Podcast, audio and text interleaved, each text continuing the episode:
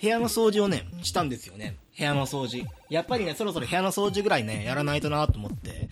えー、っと、ハッピーホームアカデミーの方から、その、君の部屋のね、美的センス、設置物、あと風流とかね、風流？えっと、風流じゃないね、風水とかね、その辺を、まあ、ちゃんとやってるかなっていう、君の家は一体、どんな素敵なお家なんだろう、点数をつけてあげようっていう、動物の森でよくある、あの、ハッピーホームアカデミーから、あの、マイナスがすごすぎて、マイナスがオーバーフローしちゃって、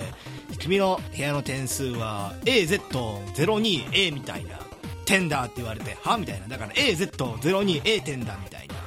そんな感じになっちゃったんで、部屋の掃除をしようかなと思って、えー、面白くなければゲームじゃない、えー、パーソナリティのマグです。よろしくお願いしますと。まあ、いきなり何を言ってるんだっていうところから始まるんだけれども、えー、部屋の掃除をしまして、と言ってもね、部屋の掃除って言っても、その自分の部屋だけじゃなくて、自分のその 1K の部屋、えー、キッチンもあるしね、あとは、えー、っと、風呂場とかね、それもあるんだけれども、とりあえずこの7畳の自分の住居スペースだけをどうにかしようと思って、埃もすごいし、あのー、とにかくね、僕物が捨てられなくて、自分の必要ないものまで、この部屋の中にずっと置いてしまうから、結果的に、まあ、ゴミの塊になってるっていう。おかしいね。買った当初は、ああ、これはもうすごくいいもんだと思って買ったのに、2ヶ月もすると、あれこれなんで買ったんだっけなっていう。そんなことをね、思うことが多いから、まあ、とりあえずね、もう、えー、っと、5月に入ったし、ゴールデンウィーク中に部屋の掃除しようと思ったら、ゴールデンウィーク部屋の掃除してなかったから、とりあえずこの土曜日にやっちゃおうかなと思って、もう一気にね、あとはもう自分との勝負なんで、あのもう必要なもの、必要じゃないもの、これもゴミだから全部捨てようっていう。ただね、もう散らかりすぎていろんなところに物が散乱してるんで、とりあえずいらないものエリアっていうのを部屋の中に1個設定しておいて、そのいらないものを見つけたらそこに投げようっていう。で、ゴミを集めておいて、投げて集めておいて、で、えー、っと、投げたものを後でね、分別をしようっていう、そういうね、仕組みをとって、で、まあ、この7畳の部屋の、いろんなところから、今これはもういらねえなっていうものを部屋の隅にポンポンポンポン投げてたんですよね。ポンポンポンポン、ポンポンポンポン投げて。でもこれがね、功を奏したっていうか、うーんとね、なんて言うんだろうね。ポンポン投げるっていうことはそれはもう自分が全く大事にしていないもんなんだなっていう自分の中の認識が出来上がっちゃってるからもうねああこれどうしようかな捨てようかなでも残しておこうかなっていう感情もあんまりなくもう部屋をきれいにするったらもうその一心でポンポンポンポン投げてたんですよね。でまあえー、っとポンポンポンポン投げた結果えー、っとねすぐに終わっちゃってなんか思ったよりも早くその部屋の片付けとかあとはま掃除機とかねまあちょっとあの、軽く床を拭いたりとかそういうのがすぐに終わっちゃったんでああそうだ。もうこの際だから、ま、洗濯物も一緒にやっちゃおうと。やっぱりねこの一日一日っていうのをね大事に使わないとと思って。でえー、っと部屋の掃除も終わって。で僕はあの家に、えー、洗濯機がないんでこれもねほんとみんな洗濯機買った方がいいよ。こうもう一人暮らし、えー、と大学1年生から一人暮らししていてその時はまあいらねえだろうどうせすぐに引っ越すだろうしそんなもう荷物になっちゃうから、洗濯機なんていらないやって思ってたんだけれども、もうね、5年間この家にいる中で、あの、洗濯機持っていないっていうことは、例えば週に1回コインランドリーに行って、えー、洗濯をするじゃないですか。するとするじゃないですか。あの、洗濯機を買うお金よりも、コインランドリーで使ってるお金の方が多分ね、もう高くなってるんですよね。もう累積累積で積み上がっちゃってるんで、これね、ほんと失敗した。もう、多分、いくら使ってんだろうね。5万とかじゃ済まないよね。コインランドリーだけで。もうその勢いでお金使っちゃってるんで、もう一人暮らししてる人、特にね、もう大学4年間で、まあもう実家に帰る予定だからいっかとか、そのなんだろうね、もう3年ぐらいだからいっかなとか、そんな思ってる人もね、やっぱ洗濯機って買った方がいいよ。めっちゃ不便、洗濯機ないと。コインランドリーまで歩くあの距離がね、本当に嫌だ。本当に時間の無駄。特にね、夏なんて地獄なんだよ、コインランドリー行くまでに。あのー僕のね、家っていうのが、まあ、板橋区なんですけれども、坂の多いね、ところに住んでるんで、坂道ばっかりなんですよ。この坂道を上がって下って上がって下って上がってのところにコインランドリーがあるんで、これがね、もう夏場行くと汗だらだらでね、もう本当に辛い。冬は冬でね、寒いから億劫なんだよね、行くのが。しかもこういう、もう社会人なんで休みが限られてるわけですよ。休みが限られてるっていうことは、コインランドリーに行ける頻度も限られてるんですよね。そういう日に限って雪が降ってるみたいな。そういうのもあるからね、本当に洗濯機は買った方がいい。洗濯機は買った方がいいし、自動乾燥機付きっていうのをね、買った方がね、いいと思うんだ。ちょっと高いんだけど、お高くなるんだけど、やっぱりね、時間と便利さと面倒くさいやつにはね、勝てない。あのー、自動乾燥機ついてるともう、干す、干さなくていいから、楽なんだよね、もう。そういうのをね、買った方がいいよっていう先輩からのアドバイスね。一人暮らし5年目の先輩からのアドバイス。で、えー、っと、コインランドリーか。コインランドリーに行って、僕もコインランドリーももうプロなんで、あの、ランドリー用のバッグ、これもかなりね、大きなバッグをドン・キホーテで買ってるから、この中にも洗濯物全部入ってるわけですよ。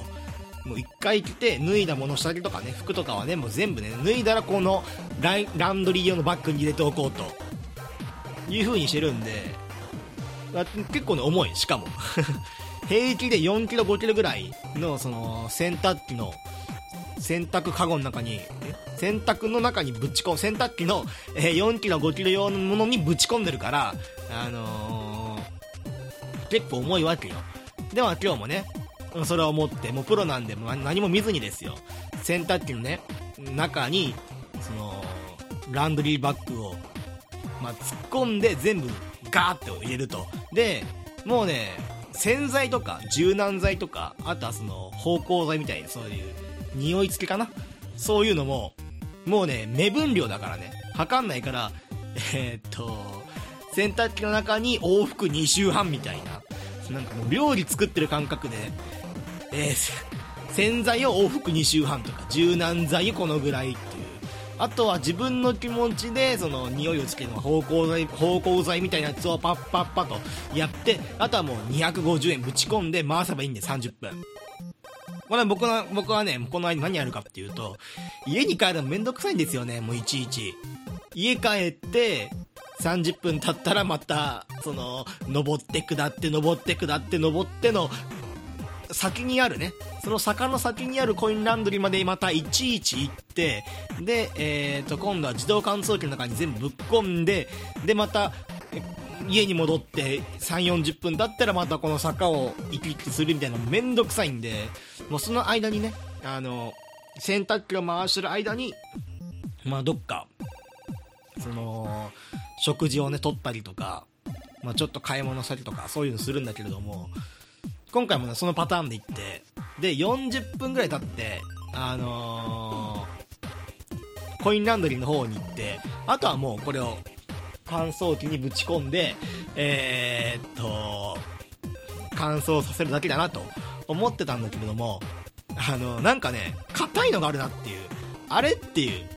う、もう、もう服と、まあ、服と下着と靴下な、も全部布しか入ってないわけですよ、中には、洗濯機の中には。あれっていう、俺、甲冑なんて入れたっけなみたいな。いや、待って待って待って、甲冑は俺の家にはないから、この黒くて硬いのなんだっていう。黒くて硬いもの、なんだと思って、えー、っと、もうその日ね、結構夜遅くて、コインランドリーが、あのー、照明もね、ちょっと暗いんで、まあ、一見ね、怪しく見えるから、そういうなんか変な雰囲気のもと洗濯機回してるんだけれども、あのー、見えないわけよ。僕の掴んでる、まあ、手に持ってる黒いものが。ただ、なんかこれ握り心地がいいなっていう。なんだこれ。この握り心地の良さ。もうこれもう何度も何度も握ってる。何度も何度もね、触ってるような、この触り心地の良さ。あれ？もしかして俺、間違って自分のチンコをこの中に入れちゃったかなみたいな。入れてそのまま置いたまま回しちゃったかなと思って。これは一大事だなっていう。バカでしょ。何言ってんだこいつ一大事だなと思いながら洗濯機からねその黒くて何度も触り心地あるようなものをあの引きずり出してみたらあのね PS4 のコントローラーが入ってて洗濯機の中から。洗濯機の中から PS4 のコントローラー出てきたんですよ。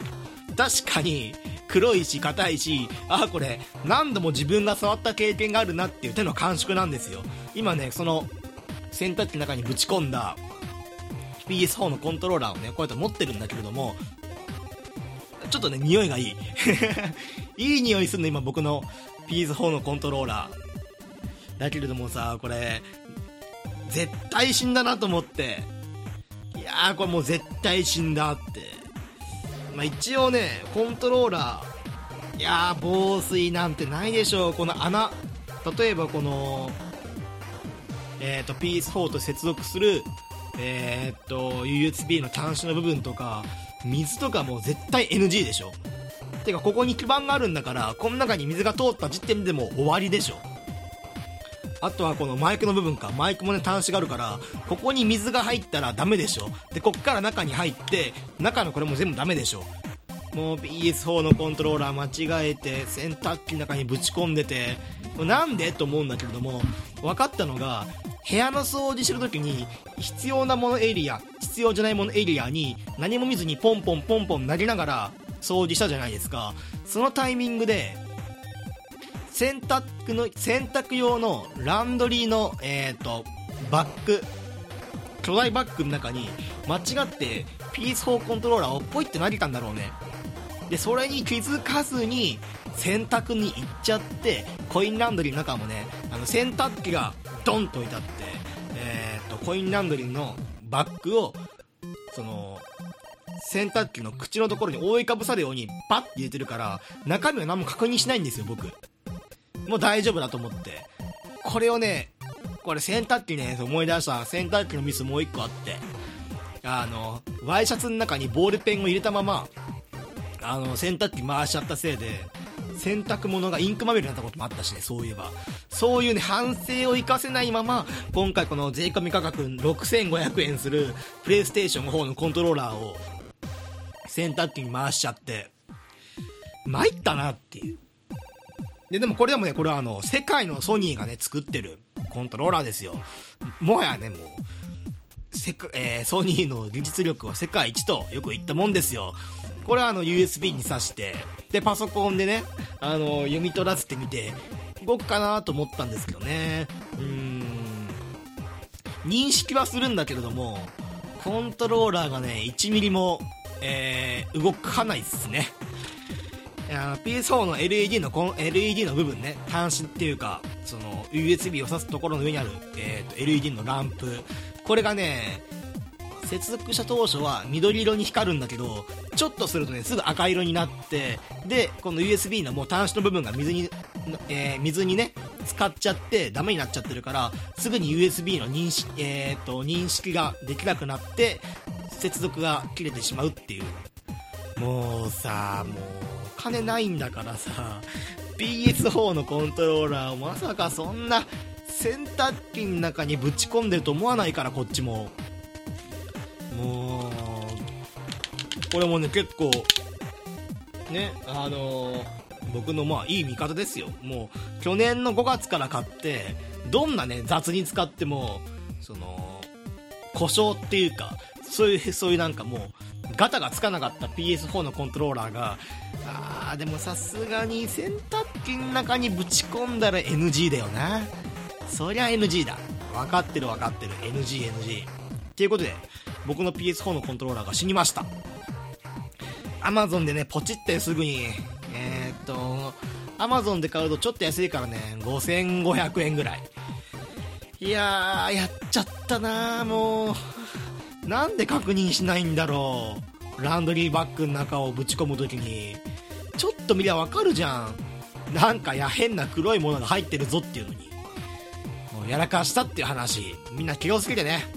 というわけで今回オープニング終わり。えー、っとねジングル挟んで今回のゲームの紹介いきたいと思います。よろしくお願いします。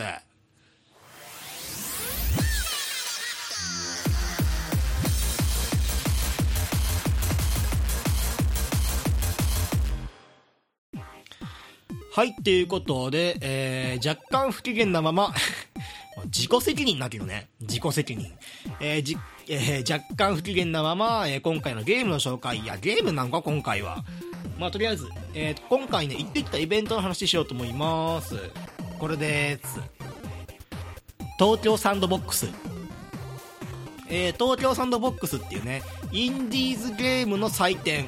まあ、えー、っと、展覧会かな。これからこういうゲーム、自分のそのインディーズだけれどもデロッパーではこういうゲームを制作していますよっていう。で、その、配信されている、まだ、えー、鋭意制作中のものとかの、まあ、体験版とかのね、バージョンを持ってきて、で、まあ、僕の行った5月14日っていうのが、5月14日が一般の日で、あとのなんか5月13、12とかは、えープレスデーとか、あとはそのゲーム開発者の、その勉強会みたいな感じだったんだけれども、僕のね、行った5月14日っていうのが、ちょうどインディーズゲームの、えーっと、一般の公開日。でもね、世界、いろんなね、国からね、えーっと、その、インディーズゲームの出展がされていて、まあ日本はね、もちろんなんだけれども、なん、えーっと、あとはね、韓国とか、あとはヨーロッパ、アメリカ、あとはね、アジアのどっか、多分台湾のゲームの制作者とかかな。日本語もね、あのーすっごくできる、あのー日本語も喋れる海外の方が、えーっと、そのブースに付き添ってもらって、で、プレイとかしてると、そのゲームの説明とかね、操作方法とか世界観とか、まあ、こういうコンセプトで今作ってるんですよっていう。で、今この自分のバージョンっていうのは、現段階ではこういう感じなんだけれども、今後はこういう、えーっと新しい新機能も、えー付け加えますよみたいな、そういうね、説明とかをしてくれる、そういう、まあ、秋葉原であったその展覧会っていうのがあったんだけれども、まあね、面白いね、やっぱり。入場料はね、ちょっと2000円ぐらいするんだけれども、やっぱりね、いろんなゲームが触れるっていうのはね、いいことだね。しかも最近は、あの、僕、スティームとかね、よく遊んでるんで、特にインディーズゲームっていうのが、あの、かなり注目して、やってるジャンルなんだけれどもね。ただね、やっぱりね、このゲーム大丈夫かっていうゲームも出展されていた。うん。一応、あの、スマートフォンゲームと、えーっと、まあ、スティームとかで配信されるインディーズゲーム。あとね、最近は、あの、PS とか、えーっと、Xbox とかでも、インディーズゲームっていうのが、あの、精力的にね、配信されてるんで、まあ、そっちにも配信予定ですよっていう会社もいろいろあるんだけれども、あのこういう場で、まさかのね、映像出展だけですよっていう、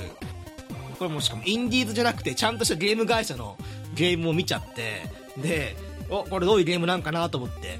説明を受けてね、あとはその、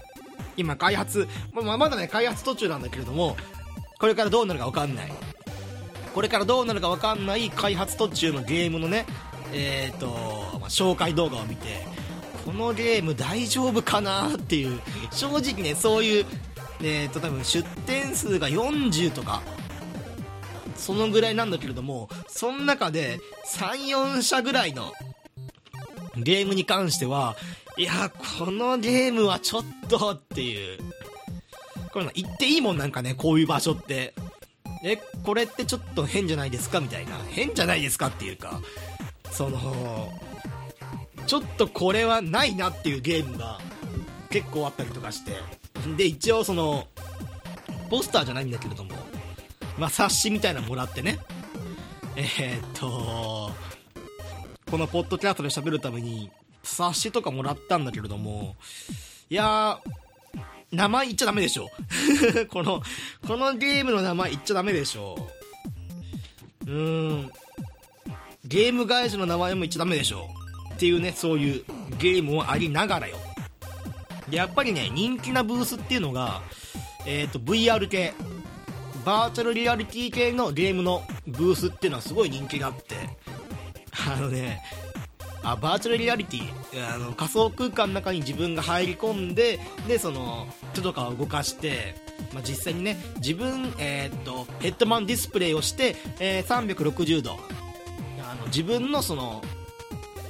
画面の画面っていうか自分の真後ろまで見えるみたいな。なんて言うんだろうね。テレビ画面だとその自分が、えー後ろにいてテレビ画面が前にいる感覚なんだけれども VR でヘッドマウントディスプレイしてるっていうことはゲームの世界、えーこの箱の中に作られたゲームの世界の中に自分が一人立ってるような感じ。で自分がね実際にくるくる回ることでその箱の中にゲームの世界の映像っていうのがあるんでその自分のごめんねゲームの箱の中に自分が一人立ってる感触だからどこを見渡しても360度見渡しても違和感なくそのゲームの映像が見られるみたいな。でそのゲームの映像が見られることによって自分のね自分があたかもゲームの世界に入り込んだような体験をするっていうのが、えーバーチャルバーチャルリアリティなんですけれども。でえーっと特にねバーチャルリアリティ系はねやっぱり人気がある。あのまだね所有数的には日本だとねそんなに普及はしていないんだけれどもでもそのやっぱりこういうねお金を払ってまで行くようなそのゲームの展覧会に来てる人たちっていうのはやっぱりその VR のことは認知してるんであのー結構人気があってでその中でも人気があったゲームについてね僕体験したやつについて紹介するんですけれどもゲームの名前忘れちゃった。忘れたんだけれども馬に乗ってえーっと馬に乗ってこのなんだろうねオープンワールドの世界を体験しましょうみたいなゲームをねやらせてもらって。ただ馬に乗るっていうことはやっぱり振動するわけじゃないですか。実際馬乗っ乗った時っていうのが僕はね1回だけねその乗馬体験っていうのを子供の時にさせてもらってでやっぱり揺れるんですよね馬って。でしかも歩いてる馬じゃないですか。あの子供の時に馬じゃないですか？って言われても知らないんだけどみんな。あのやっぱりねあの歩いてる馬でもそこそこね振動はするんだけれどもゲームの中っていうことで走ってる馬に乗ろうっていう。でやっぱりそのバーチャルリアリティっていうのが結構ね僕としては目と脳に負担をかけるあのゲームだなっていうのを思ってこれがね健康被害とかそういう面に関しては分かんないんだけれどもあの VR って頭すごい疲れるんですよねやってて。でその中でそのバーチャルリアリティで馬に乗ってるんだけれども自分が振動しないとかなんかゲームの世界の僕は馬に乗って揺れてる体験にするのに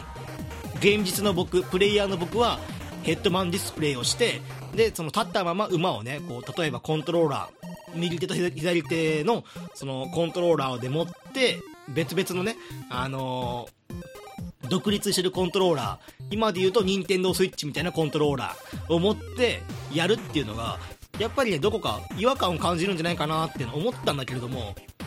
その出店のブースをね実際に見に行って驚いたのが乗馬マシンに乗っているヘッドマンディスプレイをした参加者の姿を見て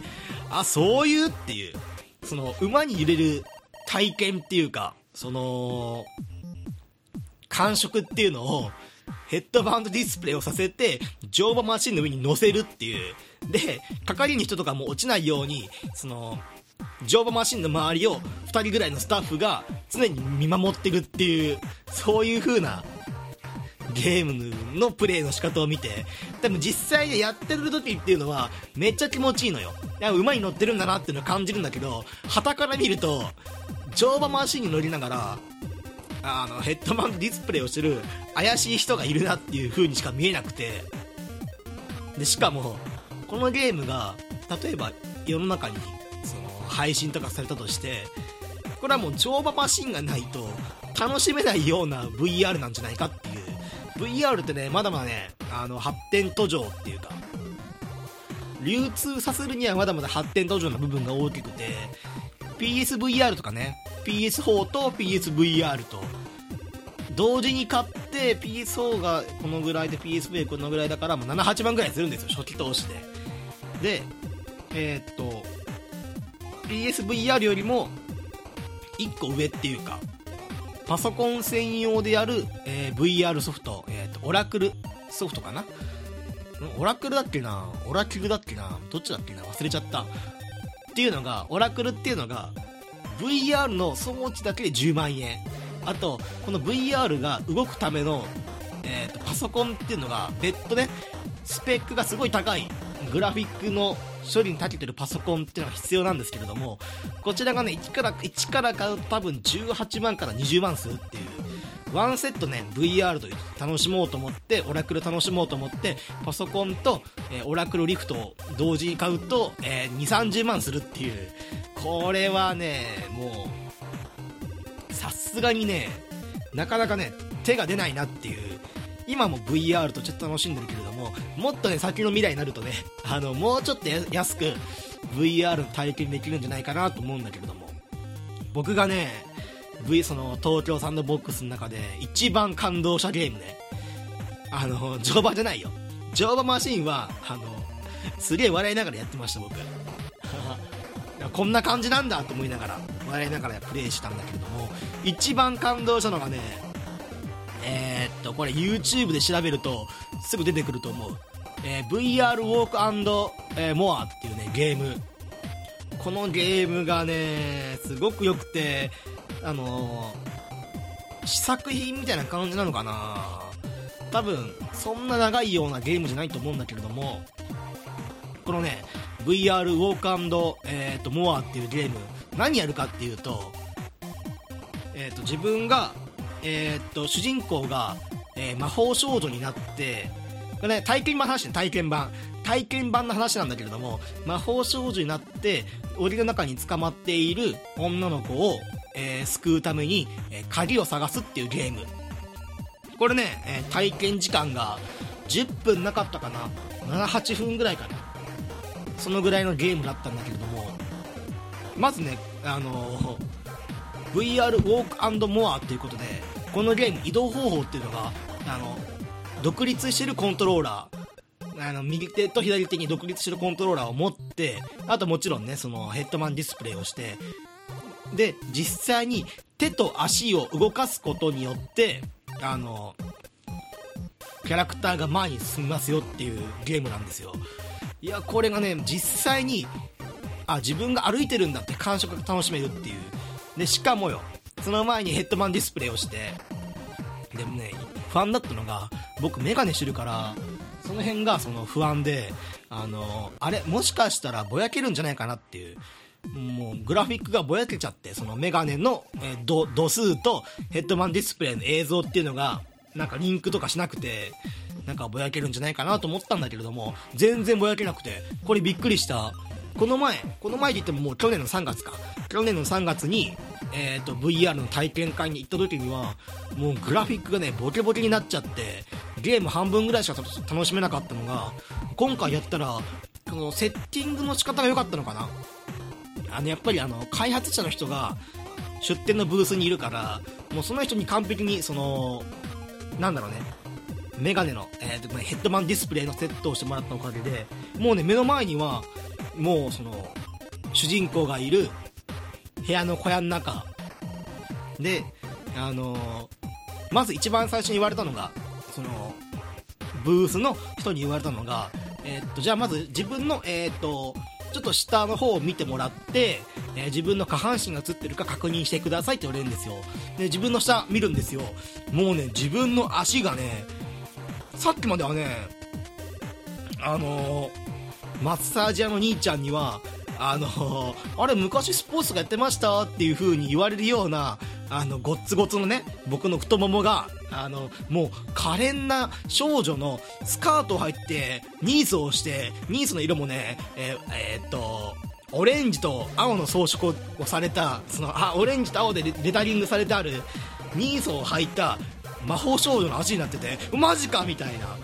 あれあのゴツゴツの兄ちゃんも兄ちゃんでこいつデブだけどまあいいや昔スポーツがやってましたって言ったら喜ぶんだろうなっていう風なそれも打算を秘めたようなもう接客をするためのあのー、昔スポーツやってました？じゃない。もうね僕の足がもう魔法少女な魔法少女の足もう可憐な少女の足になっていて。でその次にやるのがあのコントローラー握ってもらってグーパーグーパーやってくださいっていう自分の指が今ちゃんと動いてますかっていうのを確認するんですよ。でそのその時僕あの手をね後ろにしてたんでちゃんと手をあのヘッドマンディスプレイで見れるようなところに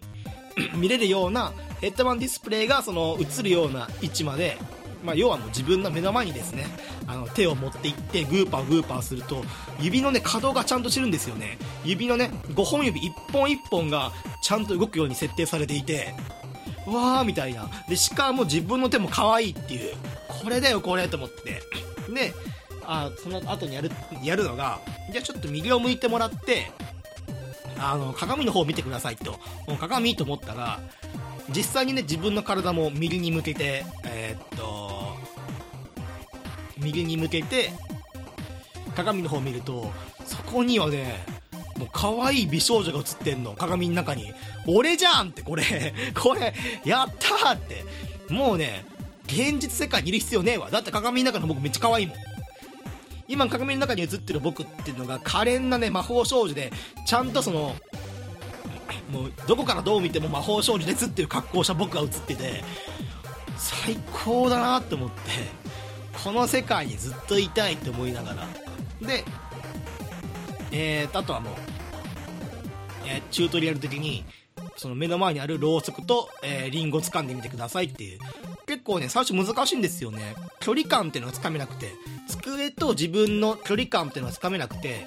結構ねギリギリまであの前の方に進んで取らないとあのリンゴもロースコも取れないような位置に置いてあって。でえー、っとその後にまあ、とりあえずあこんな感じなんだなっていうのを感じで握ってもらって。であリンゴ落とした時もあの実際に自分のね膝を曲げてかがむことでかがんで手を伸ばしてあのコントローラーでその A ボタンとかを触るとそのリンゴまだ掴めるみたいな、まあ、そういうところまで行ったんでじゃあちょっとあの外に出てえーとむえー、と外に出て蝶々を追いかけてくださいと。蝶々を追いかけた先にその牢屋の中に捕まっているお友達がいるから、まあ、そこまで行ってみましょうと言う言うんですよね。で歩くだけじゃなくて走ることもできるんで走ってえー、っと実際に自分がそのその場その場走りをして牢屋まで行ってであの頭入れるじゃないですかどうしても。ただ頭入れてもヘッドマンディスプレイがちゃんとその装着されてるから画面が変な風に揺れないっていうかヘッドマンディスプレイが揺れちゃうとどうしてもそのヘッドマンディスプレイ上に表示されている映像も揺れちゃうんだけれどもちゃんとね固定してればあのその場その場走りっていう結構ね大きな動きとかにも対応してる。対応っていうか全然ね違和感なくできるんだよ。であのー、牢屋の中に入ってであ女の子いるなみたいな。じゃあ今度右を向いてもらってあの小屋の中に、えーと魔法のえー、っと、本があるんで、それ取りに行きましょうかって言われて、ういーって言いながら、走るよ、また走るよってまた走って、魔法の本を取って、で、魔法の本をね、取ると、なんか自分魔法を覚えるんだって。で、えー、っと、この魔法の使い方っていうのが、B ボタンを、すいません、えー、左手のボタンを押しながら、自分のね、えー、っと、腕を胸の方に寄せて、で、そのボタンを押しながら、えー、と胸の方に寄せた腕を目の前に腕を伸ばすと関節をねそのまま伸ばすと曲げた関節を。そうするとファイアボールが打てますよって言われたんでやってみようかなと思って。最初はねやっぱりね方向がね全然うまくいかないんですよね。だけども何度かやっていくとフィールド上にいるスライムにファイアボールが当たって倒せますよっていう。おすごいなっていう。あもう魔法使いじゃん僕。魔法使い。年齢イコール30歳で女性経験なしの魔法使いじゃなくてあの中世ヨーロッパのガチの魔法使いになれたなと思って。であとはもう次はもう魔法も使いになりました。じゃああとは鍵を探しに行きましょうと。この鍵っていうのが塔のてっぺんにありますと。塔のてっぺんに行くまでにはあのー、えっ、ー、とね魔法のほうきに乗って空を飛んで、えー、くださいって言われて。で、えー、と小屋の隣に魔法のほうきを立てかけだったからえーと、魔法のほうきを掴んででこの飛ぶ方法っていうのが魔法のほうきをねあの普通に掴むじゃないですか。その掴んだほうきを、えーと、自分の股の下に持っていってその今も自分の持っている魔法のほうきにまたがるようにして、えーと、股のところに持っていってでその腕のね手首を上に上げることによってその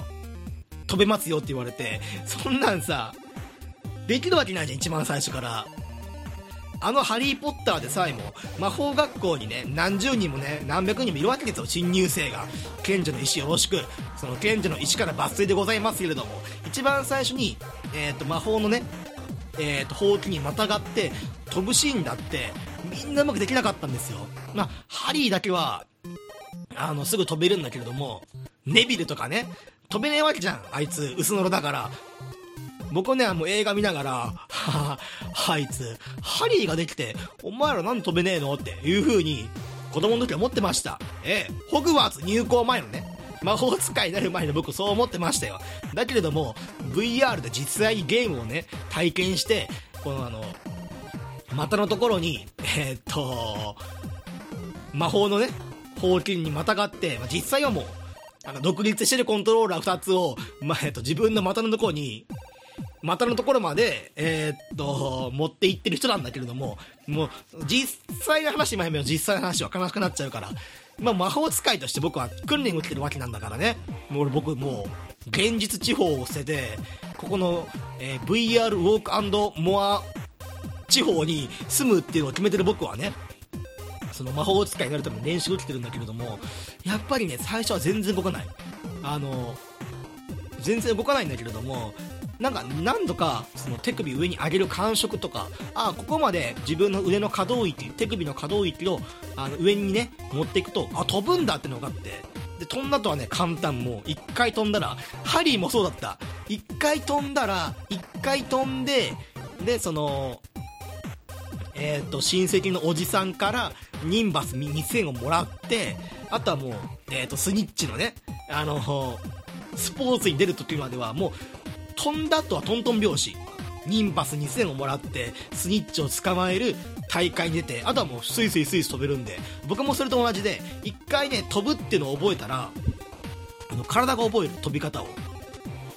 で、えっと、移動の方法とかその基本的には高度を上げてで、えっと手首を下げることによってあのまあ、滑空っていうか落ちながら前に進みますよっていう。でまた落ちたなと思ったら上に上がってもらって前に進んでくださいっていう。これはあのー、スーパーファミコン版のスーパーマリオワールドの飛び方と全く一緒。マリオがこう羽マリオになってえっ、ー、とマントマリオか。マントマリオになって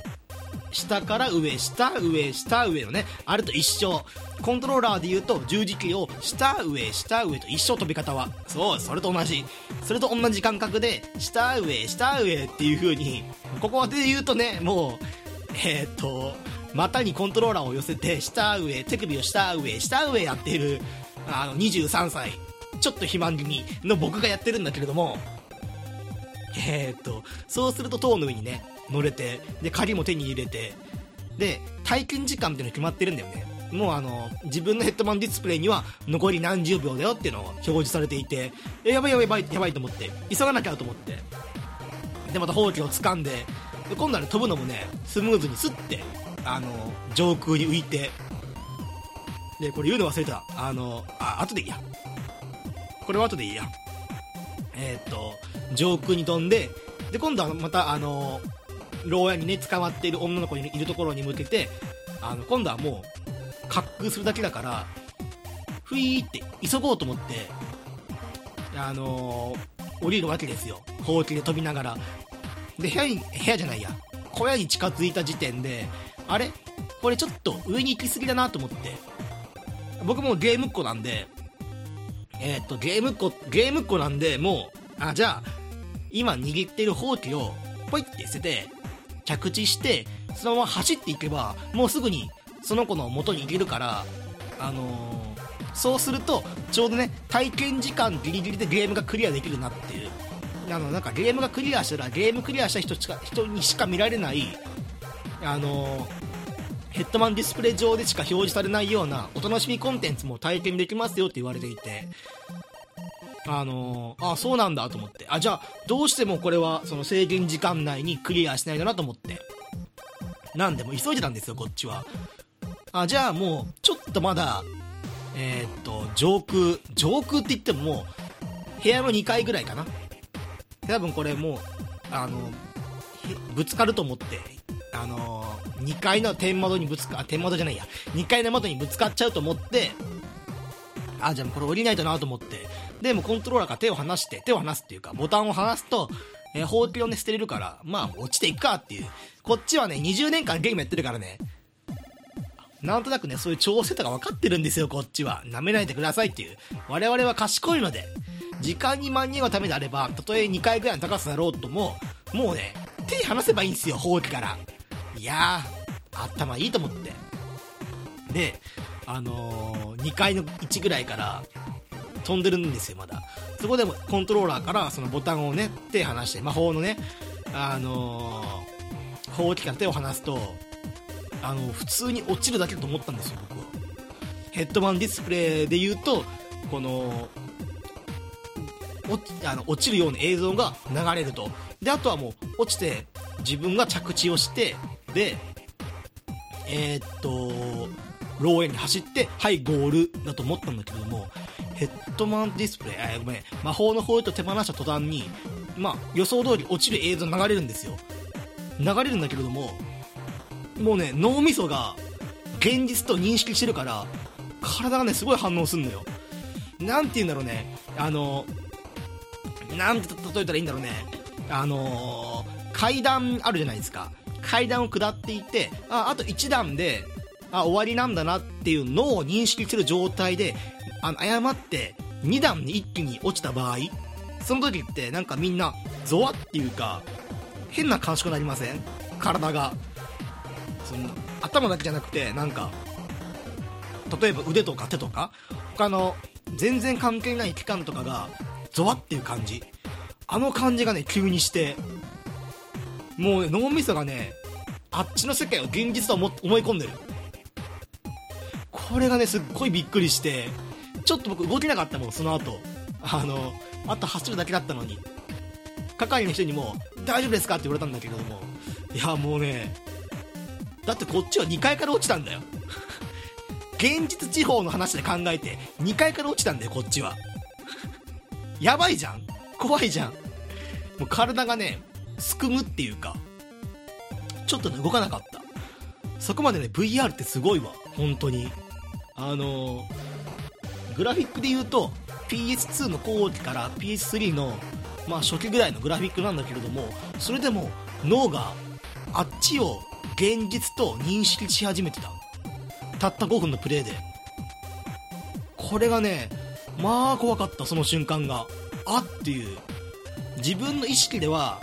まあゲームだしなっていう風な認識だったのが脳みそは向こう現実を捉えてた。これがねまあ怖くて VR ってあの多分怖いゲームとか作ろうとももっと作れますよ。バイオとかね。ただ、あの、なんて言うんだろう、バイオがそういう風な認識、えー、っとね、あれね、やりすぎると絶対ね、人に被害が出る、あんなの。例えば、なんて言うんだろうね、これ何回も例え話で聞いたんだけれども、例えばこのボールペン。このボールペンを、えー、っと、人間が催眠状態に陥って、今ね、ボールペンっていうのが、